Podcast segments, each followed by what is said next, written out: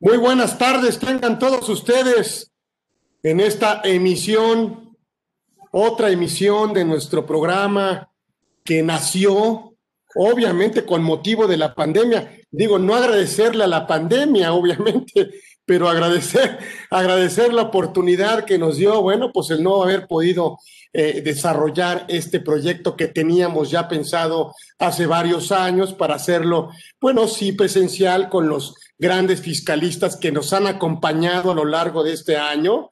Y que bueno, y que no juntarnos presencialmente tampoco nos impidió el reunirnos vía Zoom y el que nos regalaran una hora de su conocimiento en este programa de Conversando con Orfe, que nació pues obviamente en esa necesidad que teníamos de haber programado presencialmente nuestras reuniones y que la pandemia, bueno, pues nos obligó a hacerlas vía Zoom y así se ha quedado. Creo que ha sido una propuesta eh, eh, buena porque hemos, eh, hemos, obviamente hemos entregado todo, hemos entregado corazón, alma y, nuestro tiempo, pero nosotros no somos los protagonistas. Nosotros simplemente somos el conducto para que personalidades del ámbito fiscal estén con nosotros y nos, nos regalen una hora de su talento, de su conocimiento, de su experiencia y de temas realmente importantes para los contribuyentes y no solo para los contribuyentes, sino para cualquier persona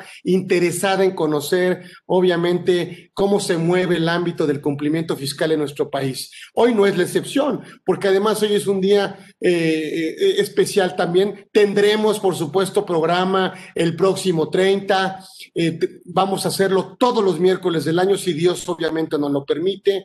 Y yo me permití invitar al maestro José Carlos Romo López Cruz, que además ha trabajado con nosotros, además es un gran abogado, además es un gran estudioso de la materia y la verdad es que vive el tema, lo conoce, lo hace ameno eh, y hoy no es la excepción. Yo les prometí invitar a los mejores fiscalistas y hoy no, no es la excepción, no lo va a hacer y entonces le damos la bienvenida al maestro José Carlos para que nos platique de este tema que por supuesto eh, verán que que lo hace con una particularidad y con un conocimiento, eh, por supuesto, vasto en la materia.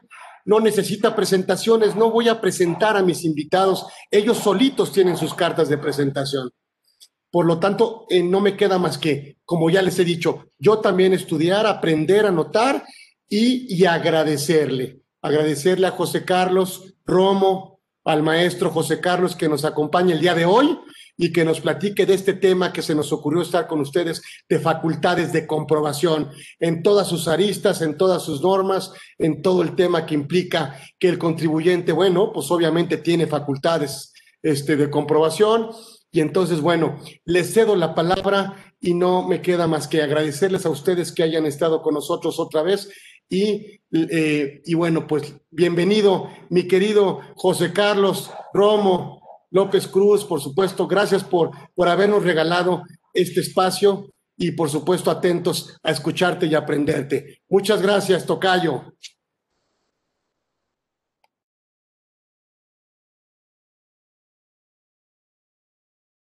Falta tu micrófono, Tocayo.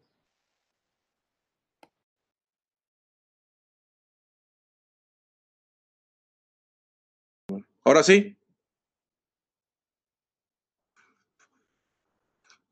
Ok, parece que... Ahora sí me escucho, don Carlos.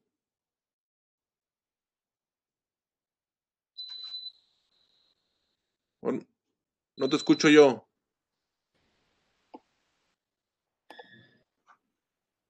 Parece que ya, ahora sí ya estoy. Ahora sí, ya estás, ya te escuchamos. Perfecto, muy bien. Gracias, gracias por estar aquí. Gracias, gracias Tocayo, con el, como siempre, un gusto saludarte, es para mí también un gusto estar aquí para platicar de las facultades de comprobación. Desde luego, como tú sabes, va a ser una, es un, es, tenemos poco tiempo para abordar un tema tan vasto, pero, pero sí tenemos tiempo para, para hacer comentarios sobre un tema tan importante como es la facultad de, de la autoridad para llevar a cabo la verificación de las operaciones de los contribuyentes. Y desde luego, muchas gracias por invitarme.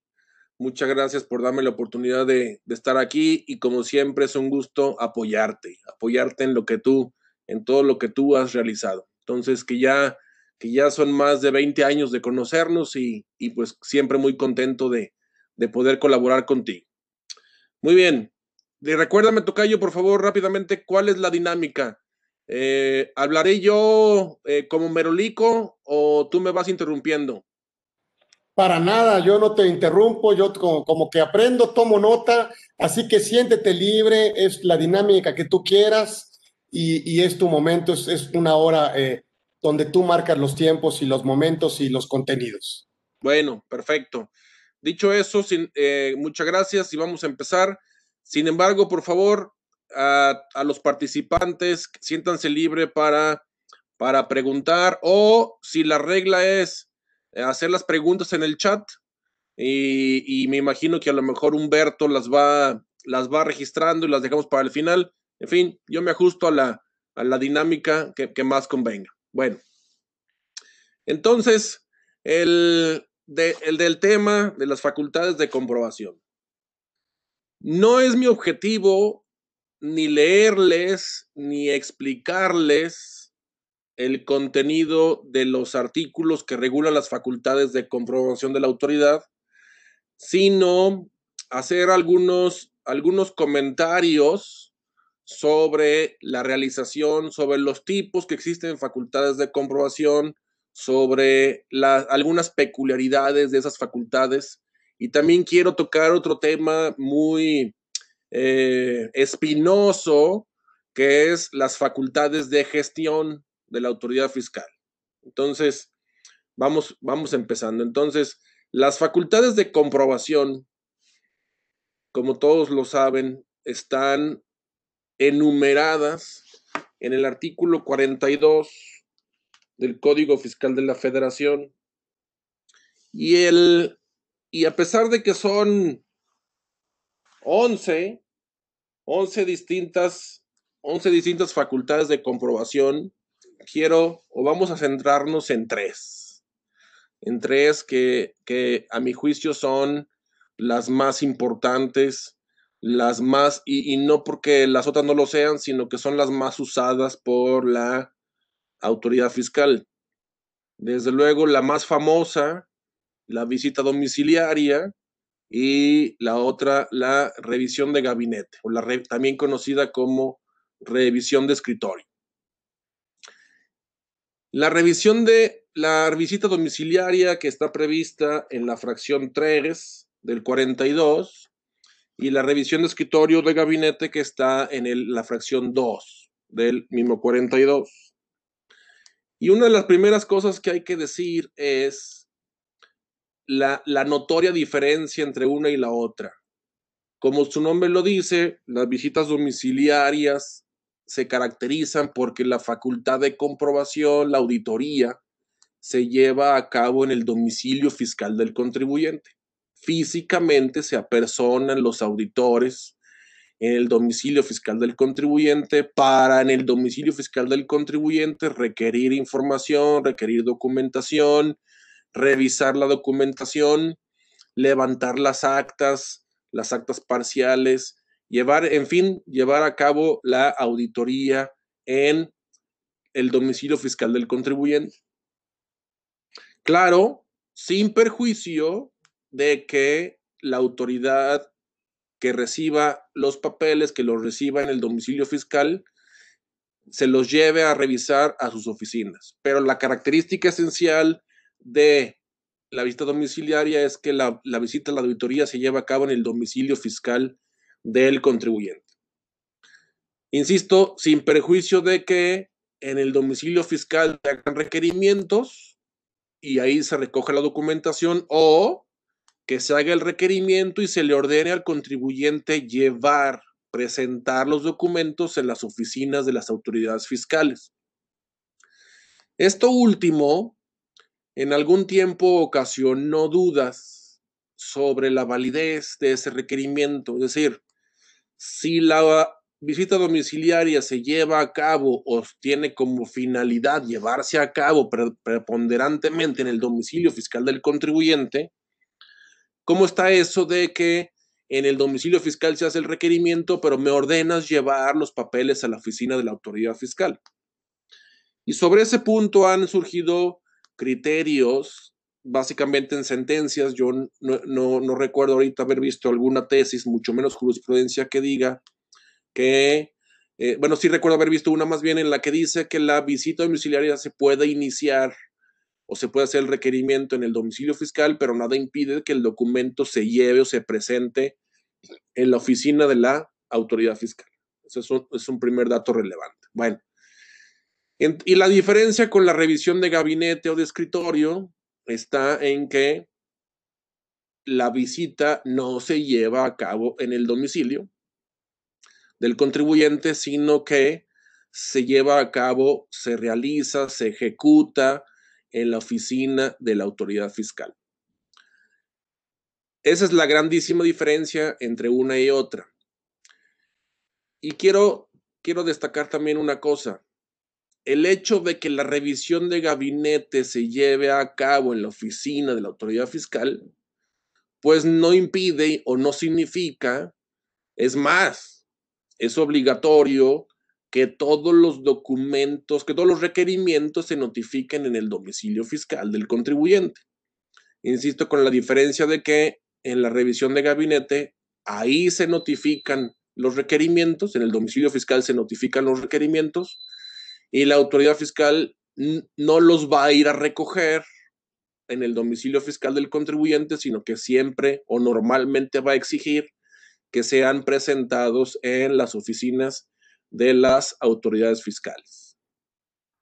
Ese es un, es un primer, eh, que me parece un punto eh, relevante saber respecto de las diferencias.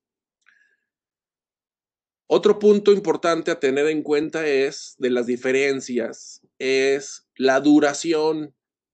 Y no porque, no porque el código fiscal establezca plazos de, duración diferente para la revisión de gabinete o para la visita domiciliaria. No, no es así. A lo que voy es que ambas facultades de comprobación van a durar 12 meses, las dos. Sin embargo, como todos recordarán, hay algunas peculiaridades o una, una, una cuestión interesante con la visita domiciliaria, a diferencia de la revisión de escritorio. ¿A qué voy? Ustedes se acuerdan que cuando se inicia la visita domiciliaria, lo primero que hace la autoridad es levantar el acta parcial de inicio, le pide al contribuyente todo un montón de papeles, que, tus, que tu declaración anual, que los libros sociales, los libros, los libros contables. Ahorita me acordé un punto que que durante muchos años he comentado con, con don Carlos el tema de los libros, el requerimiento de los libros sociales. Al rato regreso a eso. Y entonces en el acta parcial de inicio se notifica la orden y se hace el primer requerimiento de información y le dice, tienes que exhibirme de inmediato la declaración, la contabilidad, los libros sociales, los libros contables. Después, si no los tienes, te doy, o otra documentación te voy a dar seis días, o te puedo, te puedo dar hasta 15 días para que la exhibas. ¿Qué significa eso? Que transcurridos seis días va a regresar la autoridad fiscal a levantar el acta parcial de hechos 1. O transcurridos otros seis días o 15 días va a regresar la autoridad fiscal a levantar el acta parcial de hechos 1 o 2 o las que gusten, las que guste el fisco. No hay límite. No hay límite. Em, pero lo que quiero destacar sobre la diferencia entre la duración es que el acta final, el acta final, que es el, el acto o, el, o la, la situación con la que concluye la visita domiciliaria, tiene que levantarse antes de que concluya el doceavo mes, a más tardar el último día del doceavo mes de duración de la visita domiciliaria. Eso significa que la última acta parcial, es decir, la anterior al acta final, por así disponerlo el Código Fiscal, tuvo que haberse levantado mínimo 20 días hábiles antes del acta final. Entonces, 20 días hábiles y claro, siempre y cuando se trate solamente de un ejercicio el que se revisa. Pero si se revisan dos o más ejercicios, la última acta parcial tuvo que haberse levantado 35 días hábiles antes de que se levante el acta final, es decir, antes de que concluya el plazo de los 12 meses. Ahora, ¿qué pasa con la revisión de gabinete o la revisión de escritorio? Que la revisión de gabinete o escritorio inicia parecido a la visita domiciliaria con la notificación del oficio mediante el cual se requiere la, la, documentación, la información al contribuyente, que es parecido a la orden de la visita domiciliaria, y, pero acá hace el requerimiento de información. Y después de eso, el fisco en la revisión de gabinete no levanta actas parciales, levanta eh, actas de hechos en las que en las que eh, hace la circunstanciar toda la información o documentos que pide el contribuyente.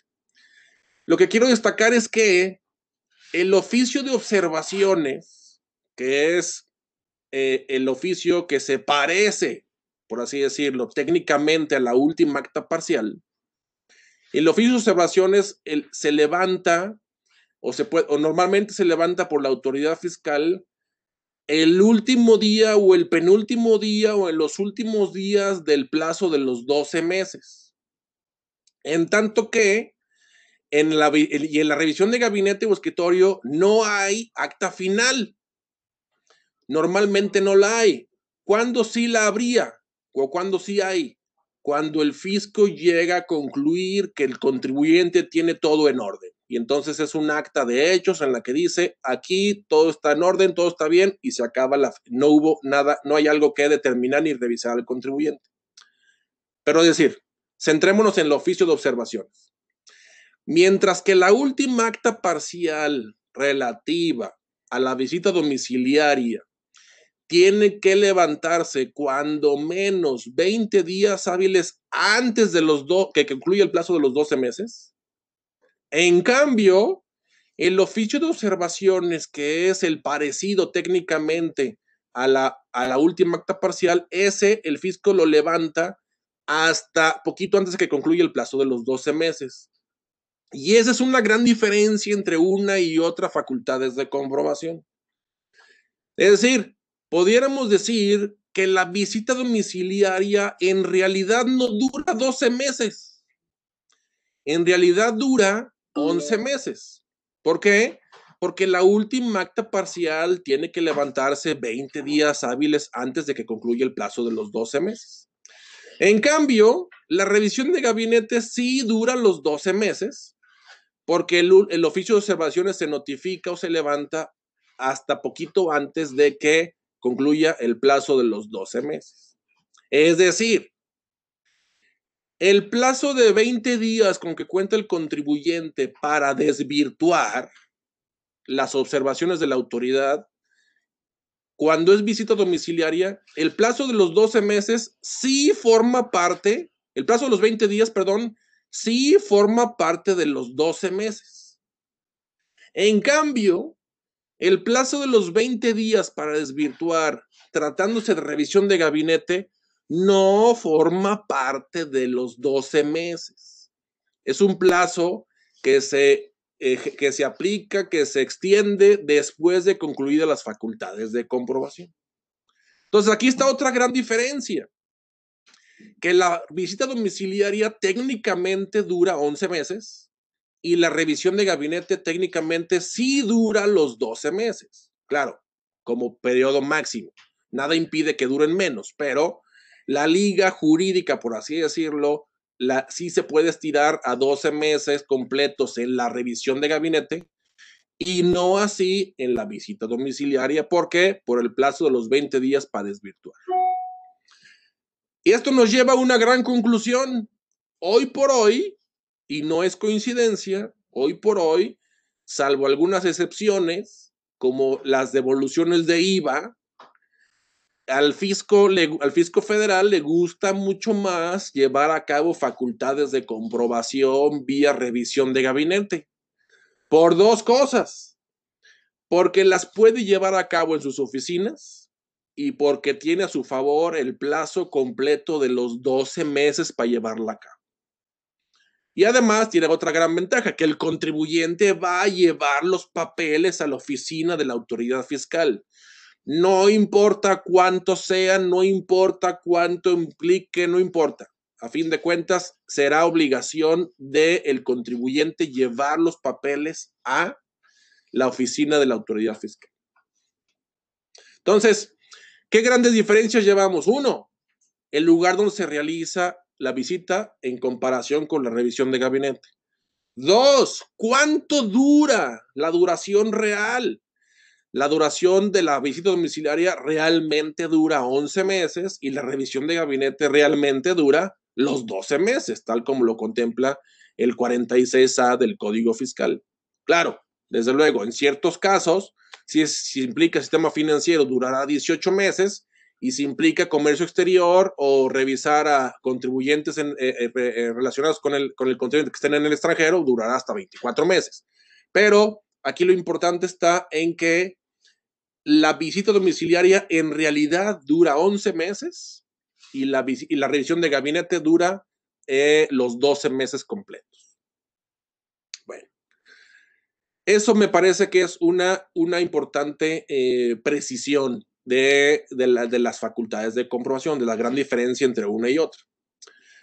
Ahora, ¿les parece? Dejamos un poquito de lado el, 40, el 42 y el 46 y el 48, dicho, dicho en forma clara y en partes. El 42 es el artículo que enumera las facultades de comprobación.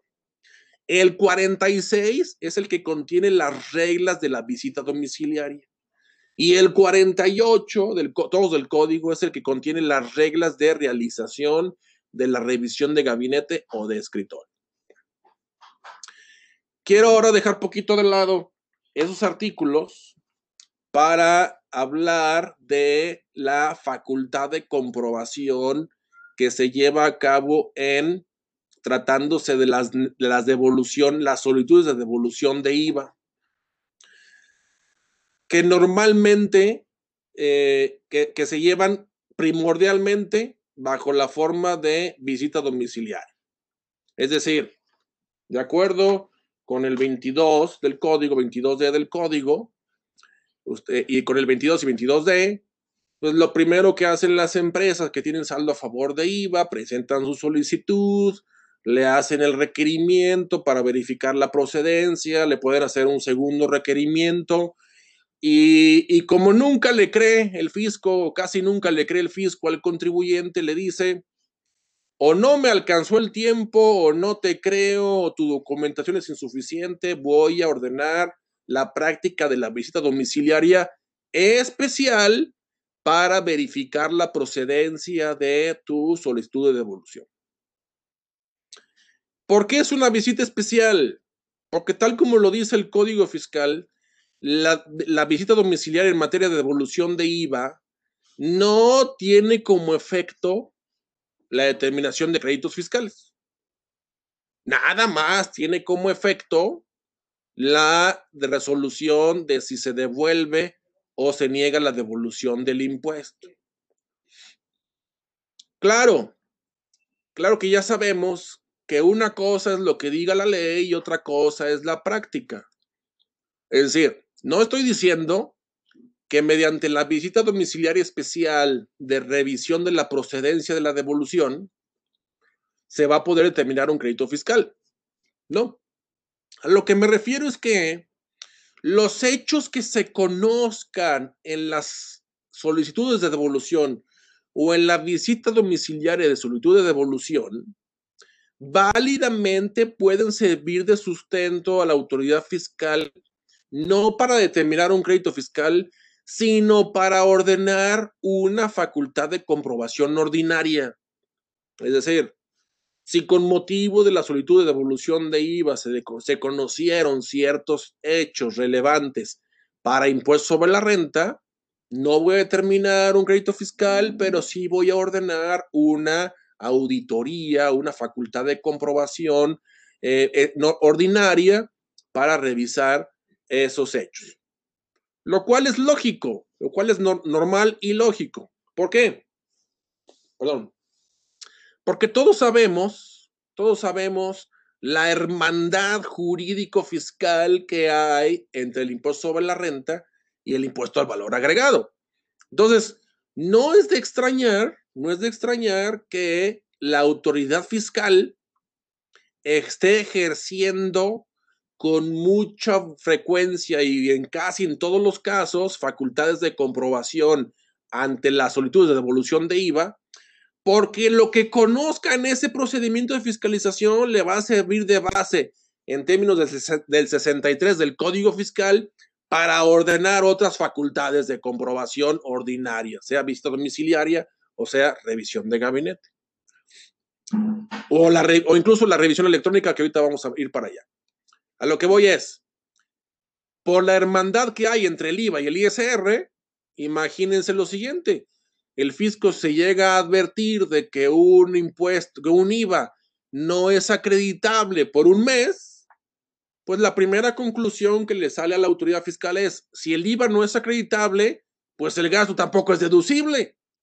Entonces, ya me enteré aquí de los conceptos que estás queriendo deducir y o que yo estoy rechazando como eh, erogaciones para el IVA acreditable, ya sé de qué pata estás cojeando y ahorita te niego la devolución, pero mañana te mando una auditoría ordinaria como visita domiciliaria o revisión de gabinete para revisar todo el ejercicio fiscal en el que haya estado en controversia esa devolución de IVA. Es decir, es una mera cuestión de estadística y lógica.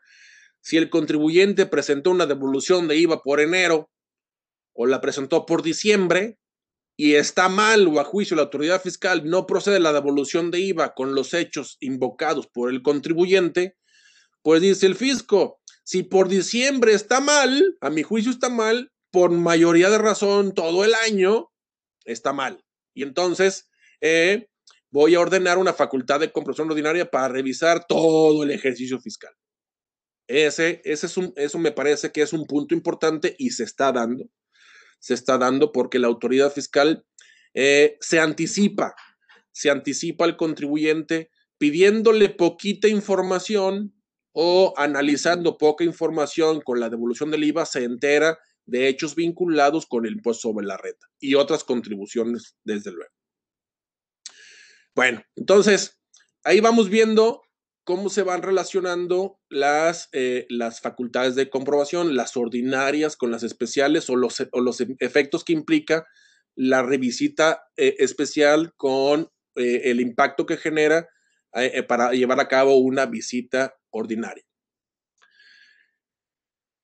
Otra de las facultades de comprobación que hay que tener muy presentes y que al principio nos causó mucho revuelo no me dejará mentir don Carlos, fue la revisión electrónica. ¿Se acuerdan cuando salió a la luz la revisión electrónica?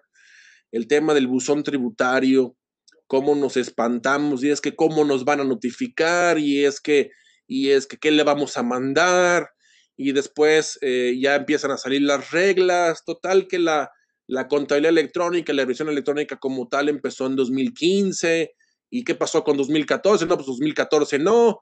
En fin, más allá de criticar al buzón tributario, que no, que no lo critico, ¿qué es lo que hay que decir de la revisión electrónica? ¿Cuál es el problema, entre comillas, problema mm, pragmático, ya no jurídico?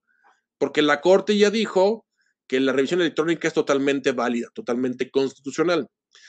Pero ese no es el problema aquí, aquí, se presenta una, una, cuestión muy pragmática eh, eh, en, la, revisión de la, revisión electrónica, que consiste en lo siguiente. ¿Cuál, en qué se, por qué se, ¿Cuál es una de las características de la visita domiciliaria o la revisión de gabinete? Que el contribuyente sí se entera de cuándo empieza y también va a saber cuándo termina. Pero en la revisión electrónica el contribuyente nada más se entera de cuándo termina, no se entera de cuándo empieza. Y ahí es una de las grandes ventajas jurídicas que tiene la autoridad fiscal. Es decir, el fisco hoy por hoy no sabemos, pero sí creemos que está revisando la contabilidad de ustedes, la mía, la de mi empresa y sus empresas o sus negocios. ¿Por qué? Porque ese es el chiste de la revisión electrónica. No, nunca vamos a saber cuándo empieza, pero sí vamos a saber, sí vamos a ver cuándo termina. Y es, decir, cuando el fisco notifica la preliquidación, no significa que está empezando. No, nos está avisando de que, ¿qué crees? llevo revisándote durante mucho tiempo, llevo viendo tus papeles, llevo viendo tu pizarrón electrónico y esas subidas y bajadas de ingresos y de gastos no me gustan. Así que aquí te va la preliquidación para que te prepares y me prepagues. Para que por favor ya nada más me demuestres si lo que te estoy cobrando es válido o no. Entonces, superventaja jurídica para el fisco la revisión electrónica la lleva a cabo cuando quiera y cuando le dé su regalada gana. Desventaja para el contribuyente. Nunca se va a enterar cuando empieza. Solamente tendrá que estar preparado con información para presentarle, para probar que lo que dice el fisco no es correcto.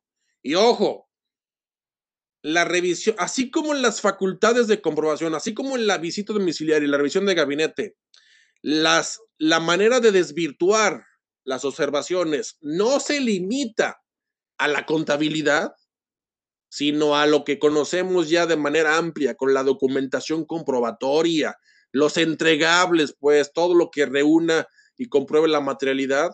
Lo mismo habría que hacer en su momento con la revisión electrónica.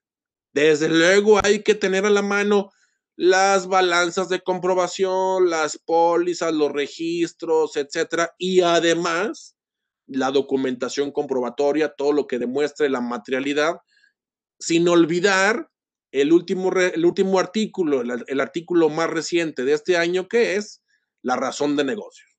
Pero bueno, no es módulo de razón de negocios ni de materialidad, es otro tema que después podemos hablar si don Carlos me invita. Y, pero ahorita estamos centrándonos en facultades de comprobación. Bueno, entonces ya llevamos visita domiciliaria, revisión de gabinete, visita especial en las, en las devoluciones de IVA y la revisión electrónica. Quiero pasar y hablar rápidamente de otra muy común, desde luego, aunque dirigida a sector especializado, que es la revisión de comercio exterior. Y la revisión de comercio exterior eh, que se realiza en el formato de visita domiciliaria, normalmente es visita domiciliaria. Es decir, no veo, no, no, no, nunca he visto una visita de comercio exterior en modalidad que no sea visita domiciliaria. ¿Por qué? Porque la visita de comercio exterior, uno de sus primeros objetivos es hacer una inspección física del inmueble en el que está eh, el, domicilio fiscal, el domicilio fiscal o no está la planta productiva o el comercio del contribuyente. ¿Para qué? Para revisar si la mercancía o la, o la maquinaria o el equipo que está utilizando el contribuyente fue legalmente o no internado al país. Ese es uno de los puntos muy concretos de las visitas de comercio exterior, cosa que no pasa, cosa que no pasa eh, o que no es, que no es, no, no, así no sucede en las otras visitas. En la visita domiciliaria es, vamos a revisar la contabilidad de ya. Que dicho sea de paso, es, ese punto de la, inspección es lo, es lo que hace que en mi opinión no sea válido. Lástima que no hay muchos criterios al respecto lo que hacen los, los auditores cuando llevan a cabo una visita domiciliaria. Bueno, ya pedimos la contabilidad, ya pedimos la anual, ya pedimos demás papeles. Ahora vamos a hacer el recorrido físico por el inmueble. ¿Y con permiso de quién? Si no es revisión de comercio exterior. O sea, la visita domiciliaria eh, no podría, no debería, no debería eh, permitirse el recorrido físico, porque el recorrido físico es propio de la visita de comercio exterior. Ahora, pero les digo, aquí hay criterios encontrados.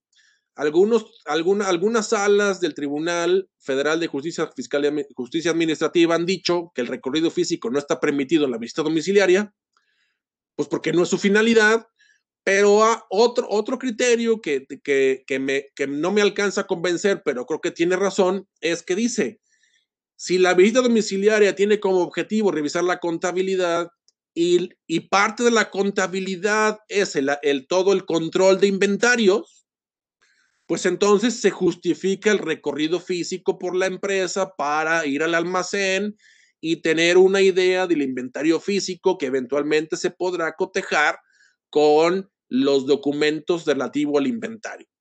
¿Y por qué es importante eso? Todos lo sabemos, porque hay una presunción en la ley del IVA que el faltante de inventario se presume enajenación.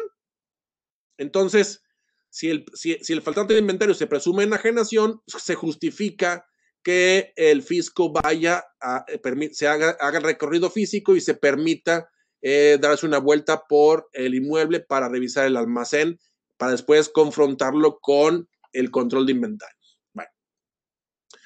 Entonces, la revisión de comercio exterior, cuya finalidad es verificar que la mercancía o la maquinaria esté legalmente en el país, pues justifica que eh, eh, se haga el recorrido físico por el inmueble. De hecho, así, así, así, así lo he visto en varios casos con varios clientes en los que lo primero que hacen antes de revisar los papeles es, vamos a hacer un tour por la empresa para revisar cuánto maquinaria, cuánta maquinaria, eh, de, cuánta mercancía, cuánto todo hay en el domicilio y empiezan a revisar, eh, a ver, esto lo importaste, de dónde vino, puéstame el pedimento de importación, eh, o, fue compra nacional, en fin, son documentos que de ordinario pide la autoridad fiscal en visitas de comercio exterior. Em, eso, entonces ya llevamos visita, revisión de gabinete, visita especial, revisión electrónica y revisión de comercio exterior. Ahora, todo eso hay que relacionarlo con las facultades de gestión. ¿Y por qué es importante hablar de las facultades de gestión? Porque son facultades que pueden ejercerse dentro o fuera de, las facultades de comprobación. Es decir, son facultades que la autoridad fiscal puede llevar a cabo sin iniciar o sin llevar o sin hacer facultades de comprobación. el, más, el ejemplo más notorio, más de los últimos años, la facultad de gestión más poderosa que tiene el fisco en los últimos años es la, la, todavía el año pasado la cancelación de los certificados para facturar y hoy es restricción, pero a fin de cuentas es lo mismo. La facultad de la autoridad fiscal para restringir el certificado digital para facturar es una facultad de gestión, no es facultad de comprobación. Puede llevarse a cabo junto con o como parte de una facultad de comprobación, pero no necesariamente. Si ustedes revisan el 17H, hay un artículo, en, hay una parte en concreto que lo dice, que se puede llevar a cabo sin facultades de comprobación. Entonces, dice, en el, dice la fracción 3, la fracción 3 se puede llevar a cabo eh, cuando ejerza facultades de comprobación, sí, pero las demás, las otras, las otras eh, cuestiones, las otras fracciones no, no, no necesitan llevarse a cabo dentro de facultades de comprobación. Entonces, la autoridad las puede ejercer sin iniciar, sin ordenar una visita domiciliaria, o sin ordenar una revisión de gabinete. ¿Por qué es importante? ¿Y, qué, confirma eso? ¿Cómo, cómo, cómo podemos confirmar que el, que el 17H bis contiene una facultad de gestión y no una facultad de comprobación? O, mejor dicho, que la, cancela, que la restricción de los sellos digitales puede llevarse fuera de facultades de comprobación. Primero, porque la ley solamente lo limita a la fracción 3 número uno. Y número dos, porque está otra, una de las hipótesis importantísimas para cancelar, para restringir los sellos es que el contribuyente no esté localizado. como pasa con el 69B. El, el, fisco no necesita llevar a cabo facultades de comprobación para saber si un contribuyente está o no localizado. La no localización es información que puede obtener el fisco federal de muchas maneras. La puede obtener vía facultades de comprobación, la puede obtener cuando se presenta una solicitud de devolución de IVA y no se, no se logra notificar un requerimiento, cuando no se puede verificar el domicilio fiscal del contribuyente, el contribuyente que fue a, pedir, a darse de alta, hizo todo el papeleo y al momento de la verificación no lo encuentran, o sea, ese me parece que es un caso infantil, no, hacer, no estar localizable cuando se hace una verificación de domicilio. Pero a lo que voy es que no se requiere facultad de comprobación para que el fisco pueda cancelar, perdón, restringir, todavía estoy con la, con la ley anterior, restringir los certificados del sello digital para factura. Ahora, en relación con esto de la, la cuestión de la facultad de gestión, les quiero comentar les quiero comentar algunas, algunas, algunos puntos que me parecen importantes en, su vinculas, en la vinculación que hay entre la facultad de comprobación y la facultad de gestión. A lo que me quiero referir es que, como ustedes saben, en el, Código Fiscal, en el artículo 46, pues está muy bien definido los casos en los que se suspenden los plazos para llevar a cabo las facultades de comprobación. Y en ningún caso, y en ningún caso está dicho, en ningún caso está dicho, pero 46A, y en ningún caso está dicho que, los que las facultades de comprobación, que los plazos se van a suspender cuando ocurra o se actualice una hipótesis de facultad de gestión. ¿Por qué quiero, por qué quiero destacar esto? Porque es muy común que en una visita domiciliaria o una revisión de gabinete, el fisco federal de manera paralela detecte que algún contribuyente está incurriendo en alguna hipótesis que pueda llevar a restringir el sello digital. Y entonces, pues sí, a la par o en la otra vía va la facultad de comprobación, pero en la vía de, en la vía de enfrente va la facultad de gestión, donde el fisco puede decir, mientras que por acá te estoy haciendo la, la, visita domiciliaria, por acá vamos a centrarnos en verificar que cumplas, que estés haciendo las cosas bien para efectos del artículo 17 HBIS. Entonces son cosas diferentes. ¿Por qué lo digo? Porque si el fisco federal llega llega a, a cancelar el sello digital durante la visita domiciliaria, no significa que, ella se haya, que sea un acto propio de facultades de comprobación. Insisto, es un acto de facultades de gestión. Y como es facultad de gestión, si el contribuyente promueve un medio de defensa contra el procedimiento de la restricción del certificado digital para facturar, ese medio de defensa no suspende la facultad de comprobación. Ese, ese, medio de defensa no suspende. ¿Por qué? Porque el medio de defensa no es contra un acto propio de la auditoría, no es contra un acto propio la facultad de comprobación, es contra el procedimiento específico del 17H bis. Y de hecho, hay un, ya hay una jurisprudencia en la segunda sala en la que dice, en la que dijo ese punto, que dijo, a ver, hay que diferenciar las facultades de comprobación de las facultades de gestión. Y cuando el contribuyente promueve medios de defensa contra actos que derivan de facultades de gestión, esos medios de defensa no suspenden los plazos de las facultades de comprobación no importa si la facultad de gestión, como la restricción del sello, ocurre durante una visita domiciliaria, porque son actos de diferente naturaleza. Entonces, este, este, este, punto, este comentario me parece muy importante porque desde hace algunos años el fisco federal está cayendo en irregularidades de ese tipo, de que si se cancela el sello, el contribuyente con lógica, lo que quiere, eh, o se restringe el sello, y después se cancela con lógica, quiere obtener rápido su sello, porque si no hay sello no hay factura y si no hay factura no hay ingreso. Entonces, pero ese medio de defensa no suspende el plazo, que es lo que provoca que el fisco, déjenme de utilizar la, la expresión, se va con la finta de que es un medio de defensa y puede llegar a caer en el error de pasarse del plazo de los 12 meses para concluir la visita domiciliaria o la revisión de gabinete. Dicho hasta de manera irónica. Entonces, conviene que la autoridad fiscal restrinja los sellos durante la visita, pues depende.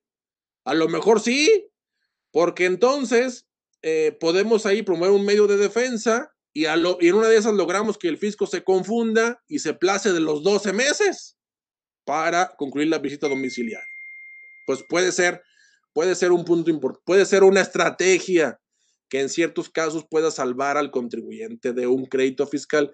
Ojo, crédito fiscal que se va a determinar porque el fisco va a creer que concluye en el plazo de los 12 meses y empezará la defensa del contribuyente, ya sea mediante recurso o mediante juicio de nulidad, en forma directa, lo que el contribuyente junto con su abogado elija. Bueno, se está acabando el tiempo. Ya nada más quiero, nada más quiero eh, regresar al punto que dije al principio, don Carlos, de eh, los requerimientos que hace la autoridad cuando inicia las facultades de comprobación. Ya lo, sí lo dijimos que es, los, los tiempos son de inmediato, seis días o quince días. Y sobre el, sobre el inmediato, que durante mucho tiempo causó controversia, hoy por hoy ya ya el que, el que, el que, el que no sepa qué significa de inmediato y si, significa ipso facto en el momento, inmediato es, ahorita te lo pido, ahorita me lo entregas. Eh, lo que quiero hablar es el, tema de los libros, los libros sociales. Los libros sociales que eh, el fisco federal o no se ha dado cuenta o o, está siendo benévolo con los contribuyentes. ¿En qué sentido? La ley claramente dice que los libros sociales deben entregarse de inmediato. Claro, me estoy refiriendo a personas morales. Los libros sociales tienen que entregarse de inmediato. ¿Cuáles son los libros sociales? Los libros corporativos, pues. No hay pierde y todo el mundo le entrega el acta constitutiva, pero también, además de eso, tiene que entregarse el libro de variaciones al capital, el registro de socios o accionistas, el libro de las actas del consejo, que ese es opcional, el libro de poderes. A lo que voy es que, insisto, o el fisco no se ha dado cuenta o está siendo benévolo con los contribuyentes, porque es un hecho que la mayoría de las empresas no los exhiben cuando inician las facultades de comprobación o se limitan a exhibir el acta constitutiva, así como la última asamblea en la que consta el poder del, representante legal o del apoderado legal. Esto, me parece que es que el fisco está mandando una señal en la que está diciendo, algún día les voy a requerir los libros sociales completos y al que no me los entregue los voy a multar. Y la multa hoy por hoy es bajita la mano de 12 mil pesos por libro. Imagínense, 12 mil por el libro de asambleas, que, no, que ese sí se entrega, pero se limitan a entregar el acta constitutiva, el de, el de variaciones al capital, libro de poderes y registro de socios o accionistas. Este último registro es muy importante porque así es como el fisco algún día va a empezar a cruzar información con el artículo 26 del Código Fiscal en la responsabilidad solidaria de accionistas. Entonces, yo, ya dije, o el fisco no se ha dado cuenta o está siendo muy benévolo. Para mí el fisco está siendo benévolo. El mensaje que están mandando es, algún día te los voy a requerir y más vale que los tengas o te voy a multar o cosas peores. Don Carlos, pues, pues son los comentarios que, tengo al respecto ya, se ya llegamos casi a la, a la hora, yo creo que es sano dejar 10 minutos para preguntas y evasivas. Yo tengo algunas preguntas que vienen, por supuesto, en la, en la reforma fiscal 2021 quiero escuchar tus comentarios, por supuesto, aprovechando tu, tu espacio. 44 de Código Fiscal de la Federación, en donde me dice la autoridad que, bueno, el código, obviamente, que, que si la persona con la que se entendió la diligencia e incluso los testigos se nieguen a firmar el acta o aceptar una copia de la misma, bueno, pues no afectará la validez. Esto, ¿qué fue lo, en tu experiencia? Pues es el resultado de que la autoridad propiamente, pues sufría, ¿no? Sí, así es, así es, así es, así es. De hecho, de hecho, es, es no, no, la defiendo a la autoridad, pero es entendible su postura, lo cual llevó a que se reformara el código en ese sentido. ¿Por qué? Pues porque la, el fisco federal llega, llegan los auditores, tocan, pues a qué viene, pues venimos a dejar un citatorio para una visita, o ya el citatorio no se libraron y mañana nos vemos, o el siguiente día hábil nos vemos para levantar el acta, pero, pero resulta que todo el mundo desapareció, y pues nadie sabe, nadie supo dónde está el representante legal. Como nadie, como nadie se apersona o todo el mundo se niega a firmar, pues eso no impide que se lleve a cabo, que no, no se impide que se lleve a cabo la auditoría, ni mucho menos afecta la validez de el, del documento. Ahora, si bien es cierto esa, esa reforma, hay, no, no todo está perdido. No todo está perdido. ¿Por qué? Porque está la jurisprudencia de la Suprema Corte en la que dice, ok, está bien. Si el contribuyente se niega a firmar y el, y el testigo tampoco lo quiere hacer, eso no significa que, la, que el auditor deje de cumplir con las reglas de la debida circunstanciación del acta de notificación. Entonces, Oye, es que el, código fiscal en la reforma está muy agresivo porque si nadie la firma no se afecta la validez. Pues, pues sí, puede ser grave, pero insisto, no todo está perdido porque subsisten las reglas de la debida circunstanciación. Y entonces, en determinado caso, para el fisco federal puede ser contraproducente no encontrar quien firme. ¿Me explico? ¿Por qué? Porque el, auditor tendrá que ser mucho más acucioso en la circunstanciación de la razón por la cual nadie firmó. Déjame te digo un caso que me pasó recientemente con un cliente, así tal cual, así tal cual. Llegó el auditor y nadie quiso firmar. Y así, y punto. Así lo asentó el notificador. Pero después en juicio nos explayamos diciéndole, a ver, está bien, eh, eh, aquí vengo a manifestar que no se hizo la debida circunstanciación. ¿Por qué? Porque el auditor nunca dice por qué razones la gente se negó a firmar. Por ejemplo, no dice cómo se cercioró de que está en el domicilio fiscal. No dice cómo se cercioró de estar en el domicilio fiscal correcto. No se cercioró de si hubiera gente eh, en el inmueble, si estaba cerrado, no describe la fachada, no, no toma fotos, no, no, hace acciones que lleven a concluir que la gente dejó de firmar porque se negó. Muy distinto de que la gente no firmó porque no estaba. Pues, ¿Me explico? Yo, o sea, yo no le veo tanto problema, don Carlos, por cómo está la reforma, porque a fin de cuentas existe otros, otros criterios jurisdiccionales que le dan más peso a la circunstanciación. Dicho, dicho pocas palabras. Ya no, ya perdimos por el hecho de que no esté, no, no esté firmada el acta. No, más bien hay que revisar si está debidamente circunstanciada. Ahí sí había que preocuparse. Sí, en este 46 del Código Fiscal de la Federación, en esta se adiciona ¿no? la facultad para que los visitadores puedan realizar la, la valoración ¿no? de los documentos o informes. Así es. Obviamente obtenidos de terceros en el desarrollo de la visita, ¿no? Y así como los documentos, libros o registros, ¿no? Y bueno, este, y aquí inclusive se adiciona la descripción de circunstanciar, ¿no, Tocayo? aquí, eh, para detallar eh, eh, pormenorizadamente toda la información y documentación, ¿no? Y aquí me dice, sin que se entienda en modo alguno que la acción de circunstanciar, que es lo que tú estás comentando, constituye valoración de pruebas, ¿no? Así es, así es, así es, exactamente.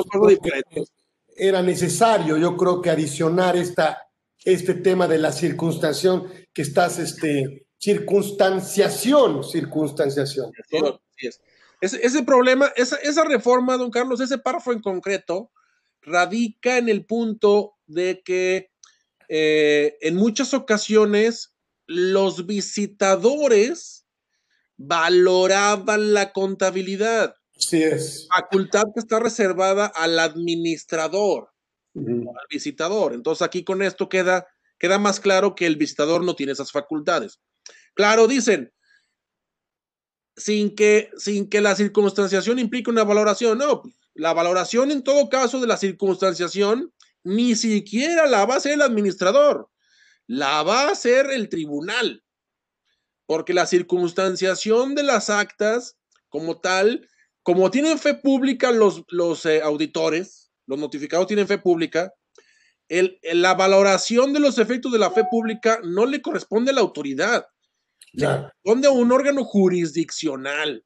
Así es. Entonces ahí, más allá de preocuparnos, está eh, eh, afianzando el tema de la seguridad jurídica. O sea, ten tu contribuyente la seguridad de que la circunstanciación no implica una valoración de los hechos, sino una mera exposición de los mismos. Así es como yo lo veo.